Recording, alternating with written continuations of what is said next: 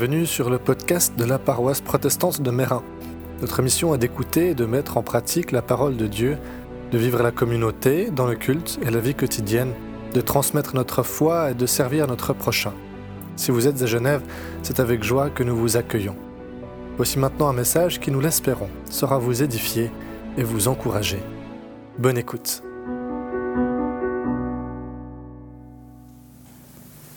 Et maintenant, je vous lis un très très court extrait de Michée au chapitre 6, le verset 8, euh, dont les paroles sont les suivantes. On t'a fait connaître, ô homme, ce qui est bien et ce que le Seigneur demande de toi. C'est que tu pratiques la justice, que tu aimes la miséricorde et que tu marches humblement avec ton Dieu. Maintenant, il y a un extrait des béatitudes dans l'évangile selon Matthieu au chapitre 5. Juste quelques phrases très courtes. Heureux ceux qui sont humbles de cœur, heureux ceux qui ont soif et faim d'un monde juste, heureux ceux qui sont pleins de bonté pour les autres, et heureux ceux qu'on persécute à cause de leur combat pour la justice. Voilà, bonjour, ça, va le micro, c'est suffisant? Ça va, ok. Donc nous poursuivrons ce matin notre parcours ensemble autour de ce thème commun en marche avec Dieu, avec des textes très divers, très différents, des approches très différentes, un peu, c'est un peu toute la richesse de nos échanges intercommunautaires. Et quand on a proposé une série de textes sur ce thème au mois de juin, dans l'organisation de cet été, euh, ce texte du prophète Michée qu'on vient de lire, il m'a tout de suite accroché. C'est un texte qui nous interpelle sur une question qui est centrale dans toute la Bible, qui est celle de la justice. Et ce texte, il a trois mots-clés, ou disons notions clés, hein, parce que les mots, on peut les traduire de différentes manières. Il y a celle de justice. Ensuite, il est question de miséricorde. On verra que ce mot a un sens beaucoup plus large que ça. Et celle d'humilité. Alors, je ne sais pas qui d'entre vous euh, connaît ce que c'est que Stop Pauvreté. Il y a comme quelques personnes hein, dans l'Église évangélique. En fait, Stop Pauvreté, c'est la version suisse d'un mouvement international qui est né parmi les chrétiens évangéliques il y a environ une vingtaine d'années et qui s'est donné comme slogan précisément ce verset de Miché qui s'appelle le défi Miché, Micah Challenge en anglais. Et ce qu'ils font en Suisse, c'est un peu un parallèle de ce, qui a été fait pendant très longtemps par Pain pour le prochain, qui maintenant s'est restructuré et, c'est les pères, et puis Action de Carême. On est un peu dans le même euh, mode d'engagement pour la justice dans ce monde. Donc ce mouvement qui s'appelle Défi Miché, il est né en 2002 il y a des chrétiens de 282 organisations chrétiennes qui se sont mobilisés au moment où les États du monde lançaient les objectifs du millénaire pour le développement, avec l'objectif de réduire la pauvreté de moitié d'ici 2015. Je pense qu'on n'y est pas tout à fait arrivé. Mais ces chrétiens étaient convaincus qu'en tant que chrétien, on doit s'engager résolument pour ce genre de questions.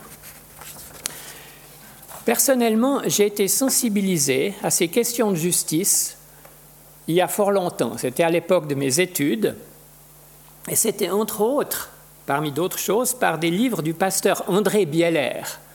Je ne sais pas si ça dit quelque chose à certains d'entre vous. Je crois qu'il a été pasteur à Chancy au tout début. Voilà. Et, il a écrit un, livre qui s'appelait La politique de l'espérance en 1971. Euh, il a été le fondateur de la déclaration de Berne, qui c'était une déclaration qui s'engageait pour que la Suisse ait au moins, je crois, 0,7% de son budget pour l'aide au tiers-monde, comme on disait à l'époque. Euh, il a aussi écrit un livre qui s'appelait Le développement fou en 1973. Et probablement que si on avait un peu plus écouté ses voix prophétiques, on serait un peu moins au pied du mur aujourd'hui.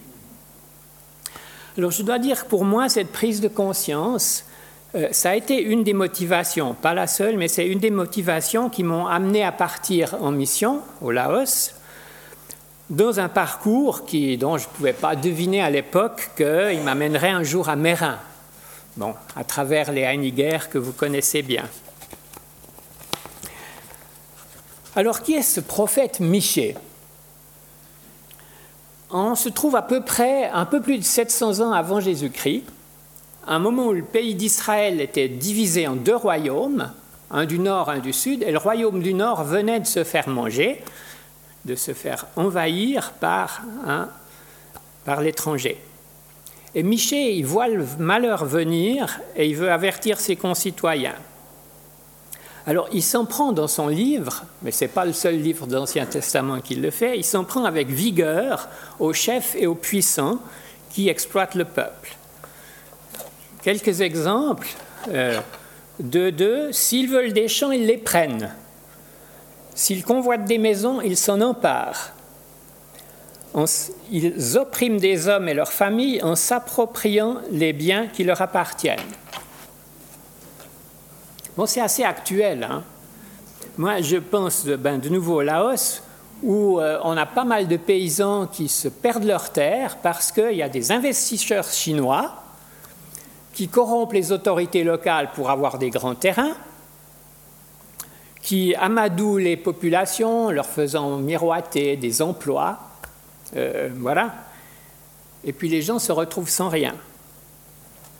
Euh, un peu plus loin, Qu'est-ce qu'il raconte là Écoutez donc, dirigeants des descendants de Jacob, vous détestez la justice et violez le droit, vous bâtissez la prospérité de Jérusalem, la ville de Dieu, sur le meurtre et l'oppression. Les magistrats y rendent la justice contre des cadeaux. Les prêtres se font payer pour enseigner la loi.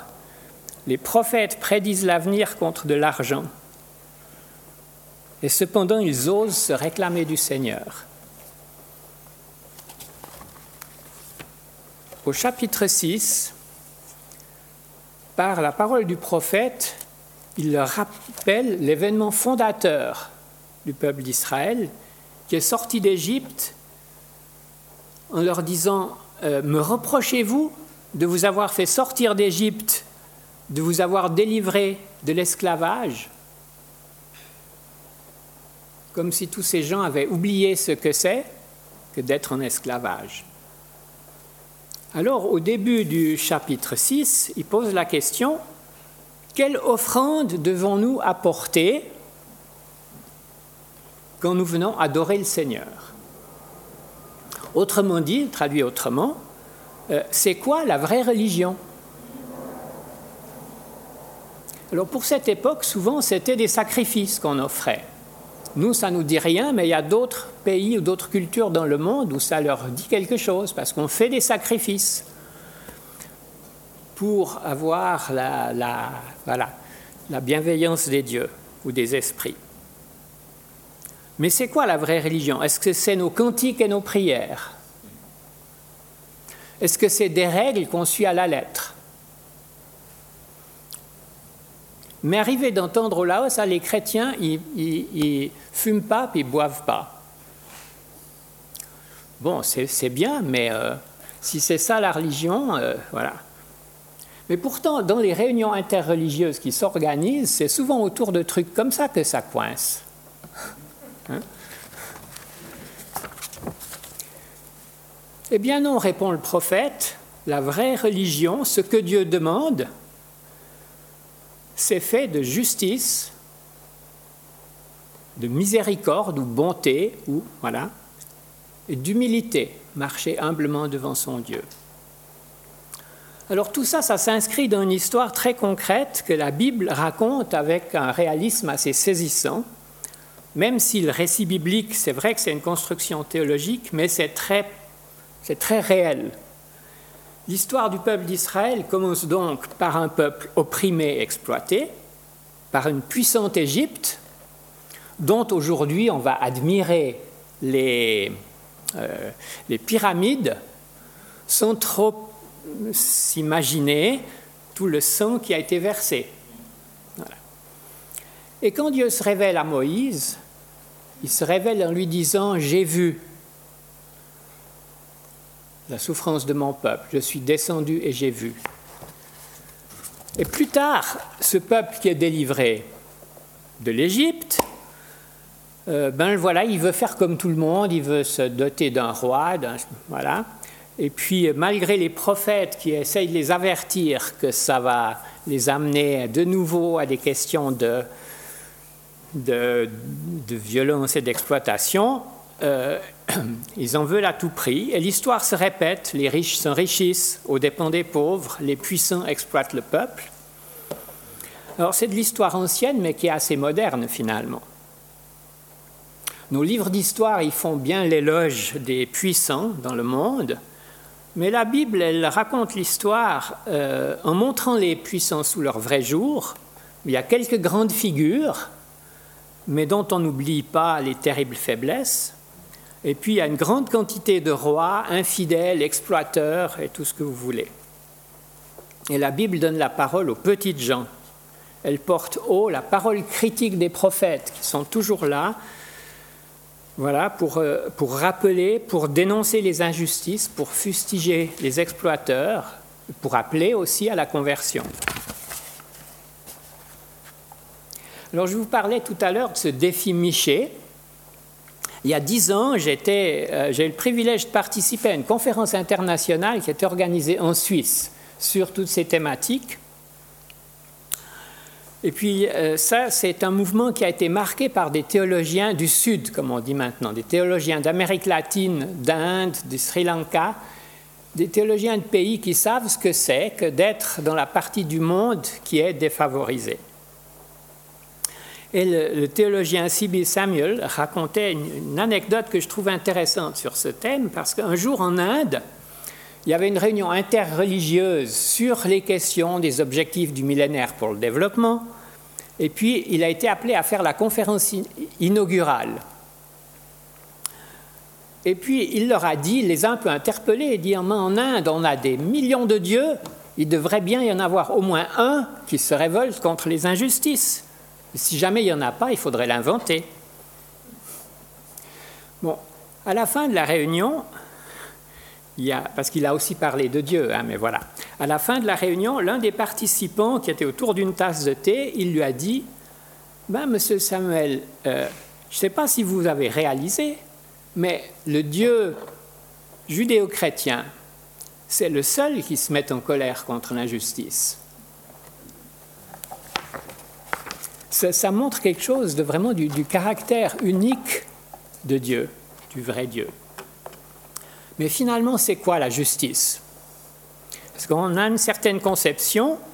Je, pose une question. Hein. Il y a deux semaines, juste deux semaines, les forces américaines ont tué à Kaboul ce monsieur Eman al-Zawahiri, je ne sais pas trop comment le prononcer, peu importe, le chef d'Al-Qaïda, qui a été tué par une attaque par drone. Hein. Voilà. Tout ça pose des questions. Mais le président des États-Unis s'est empressé de dire justice a été faite. Alors, je pose seulement la question, hein, parce que je pense qu'après les milliers de morts causées par Al-Qaïda, euh, il n'y a pas grand monde pour regretter la disparition de ce monsieur. Mais la question reste, est-ce que c'est cela, la justice de Dieu? Je ne vais pas donner les réponses, hein, je pose que des questions là. Est-ce que c'est quelque chose qui est de nature à nous protéger? Ou est-ce encore, est-ce que c'est quelque chose qui va encore alimenter la haine contre les États-Unis et contre l'Occident? Parce que notre texte met vraiment ensemble les deux, justice et bonté. Ce qui n'est pas complètement naturel dans nos têtes, je pense. Bonté, c'est un terme aux multiples traductions, au sens très large. C'est chesed en, hébreu, qui est traduit par, euh, suivant, les, suivant les versions et suivant les endroits, par bienveillance, miséricorde, compassion, amour, grâce et même fidélité. Ce qui montre que cette compassion de Dieu, c'est pas quelque chose qui ressemble à un coup de cœur, c'est quelque chose qui s'inscrit dans la durée et dans la fidélité. Alors on a parfois dans nos têtes l'image d'un Dieu de l'Ancien Testament qui est vengeur et sévère, alors que dans le Nouveau Testament on a un Dieu qui est bon et amour. Et puis on dit parfois Dieu est bon mais juste. Vous avez déjà entendu cette phrase Oui? Ben, Moi, il me dérange un peu ce mais. Et si Dieu était juste parce qu'il est amour? Dieu a un tel amour pour les hommes et les femmes qu'il a créés, qui sont tellement précieux à ses yeux, et pour toute sa création aussi, qu'il ne supporte pas que ces créatures soient rabaissées, vilipendées, exploitées, vendues en esclavage, victimes de traite des êtres humains, torturées ou violées. La justice de Dieu est inséparable de sa miséricorde. Mais j'ajouterai ici quand même une notion qui n'est pas dans ce texte, mais qui est dans le livre, le message d'avertissement et même de condamnation des prophètes, il porte toujours en lui une note d'espérance, de salut.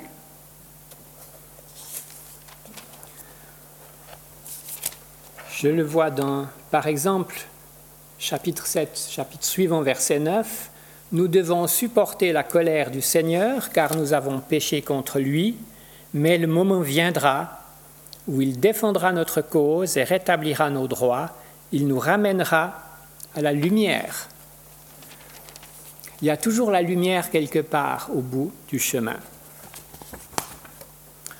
Et tout cela en marchant humblement avec notre Dieu. Car la marche chrétienne, ce n'est pas un marathon hein, avec des premiers et des derniers. Mais c'est, comme d'ailleurs ça a été très bien souligné par Michel Félix dans sa prédication dimanche dernier au village, c'est une humble marche ensemble où on s'entraide, on s'encourage, on aide ceux qui tombent à terre, on les aide à se relever. Et l'humilité veut rester en bas. Hein, c'est...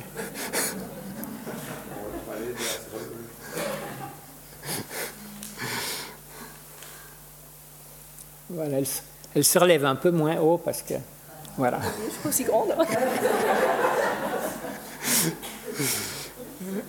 oui, Dieu aime les humbles. C'est un thème qui est présent dans toute la Bible, qui est présent dans tout le Premier Testament, mais qui est encore plus nettement souligné dans le Nouveau Testament. Et ce n'est pas pour les écraser, c'est justement pour les relever. Alors que faire de tout cela aujourd'hui? Je vais soulever quelques questions actuelles. C'est plus des questions que des réponses, parce que pour les réponses, il faudrait avoir des groupes de discussion. Et puis je conclurai par un, petit retour au Nouveau Testament. Les occasions de nous engager pour la justice ne manquent pas. Ça peut être les petites injustices locales ou les grandes injustices structurelles, face auxquelles on se sent terriblement impuissant mais ce n'est pas une raison pour se désengager. Et d'ailleurs, l'engagement des chrétiens peut porter des fruits et, il y a des exemples. Euh, Michel Félix citait Martin Luther King hein, le dimanche dernier. On peut penser au militantisme des chrétiens, je crois que c'était à peu près au début de, notre euh, siècle, qui ont milité et, réussi à obtenir qu'un certain nombre de pays du tiers-monde aient leurs dettes annulées. Voilà, c'est des, on peut penser au, militantisme contre l'esclavage, mais on doit rester humble parce qu'il y a aussi des chrétiens qui l'ont pratiqué et encouragé. On peut penser à Nelson Mandela et à Desmond Tutu, qui, malgré euh, euh, bien des, faiblesses, ont quand même euh, réussi à éviter un bain de sang et à proposer une réconciliation entre noir et blanc. Voilà. Et puis, euh, il y a un aspect de la justice qui est très actuel, qu'on appelle la justice climatique. La justice climatique, c'est de, de, penser qu'on n'est pas tout seul et que nous, en Occident, on est ceux qui avions bénéficié de tous les, de tous les avantages que nous a donné la révolution industrielle mais c'est nous qui avons mis le plus de CO2 dans l'atmosphère par l'usage des carburants fossiles. Donc des fois, on, dit oui, mais la Chine, il pollue plus que nous. Mais il ne faut pas oublier ce que nous, on a fait avant. Euh, et puis, euh, si on continue la course folle d'aujourd'hui, sans euh, prendre le virage qui est nécessaire, ben, c'est nos enfants qui en pâtiront. Donc la justice, c'est aussi de penser maintenant à nos enfants. Il est temps d'agir maintenant. Alors, la justice, oui, mais aimer la bonté et la bienveillance, c'est quoi? Ben, C'est être attentif à, à, chacun, en particulier aux plus vulnérables.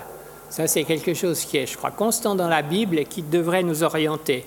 Ça peut être dans notre entourage personnel, ça peut être dans l'église, ça peut être dans le travail, d'être attentif à tel collègue qui, est, qui se fait maltraiter ou mobé, comme on dit, euh, hein, ou bien, euh, si on est prof, à cet élève qui est en train de perdre pied, qui se décourage.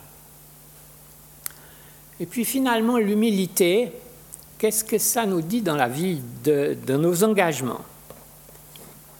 Ben, C'est le contraire de l'arrogance, déjà l'arrogance qu'on a parfois dans nos positions, dans nos engagements, dans nos paroles. On est parfois arrogant. C'est aussi le contraire du paternalisme. Et dans, tout ce qui est aide dans les pays du Sud, il y a eu souvent, et il y a encore souvent, pro souvent, beaucoup de paternalisme, où on croit trop bien savoir pour les autres. Ben, l'humilité chrétienne consiste à mettre en valeur les gens, à écouter ce qu'ils ont à nous dire et pas à leur imposer ce que nous pensons être bon pour eux. Et puis l'humilité, c'est aussi accepter de travailler avec les autres dans nos engagements, qu'ils soient chrétiens ou non chrétiens, hein, dans tous les domaines, en sachant qu'on n'a pas des solutions toutes faites, qu'on a aussi à apprendre des autres dans toutes ces circonstances. Et finalement, Dernier point avant de passer au Nouveau Testament, l'humilité rime avec simplicité et sobriété. Et je pense qu'une certaine sobriété est à rechercher, à retrouver dans nos vies. C'est quelque chose qui est salutaire pour notre santé spirituelle, et c'est quelque chose qui est indispensable face aux enjeux écologiques d'aujourd'hui, car je suis sûr qu'on ne va pas s'en sortir en comptant uniquement sur un meilleur développement technique. On a besoin aussi de sobriété, de ralentir certaines consommations. Alors on pourrait donner plein d'exemples, mais ce n'est peut-être pas le lieu. Quand Jésus enseigne ses disciples, sur la colline, hein, c'est le début du sermon sur la montagne, du fameux sermon sur la montagne, dont on a lu un extrait tout à l'heure, ben, il se trouve que quatre de ces huit béatitudes, j'aimerais comme les relire, hein, si je les retrouve, ils étaient là, bon, je vais les dire par cœur, quatre des huit sur les huit béatitudes reprennent les mêmes notions clés que là. Heureux les pauvres, oh, heureux les humbles de cœur, heureux ceux qui euh, combattent pour, un monde juste,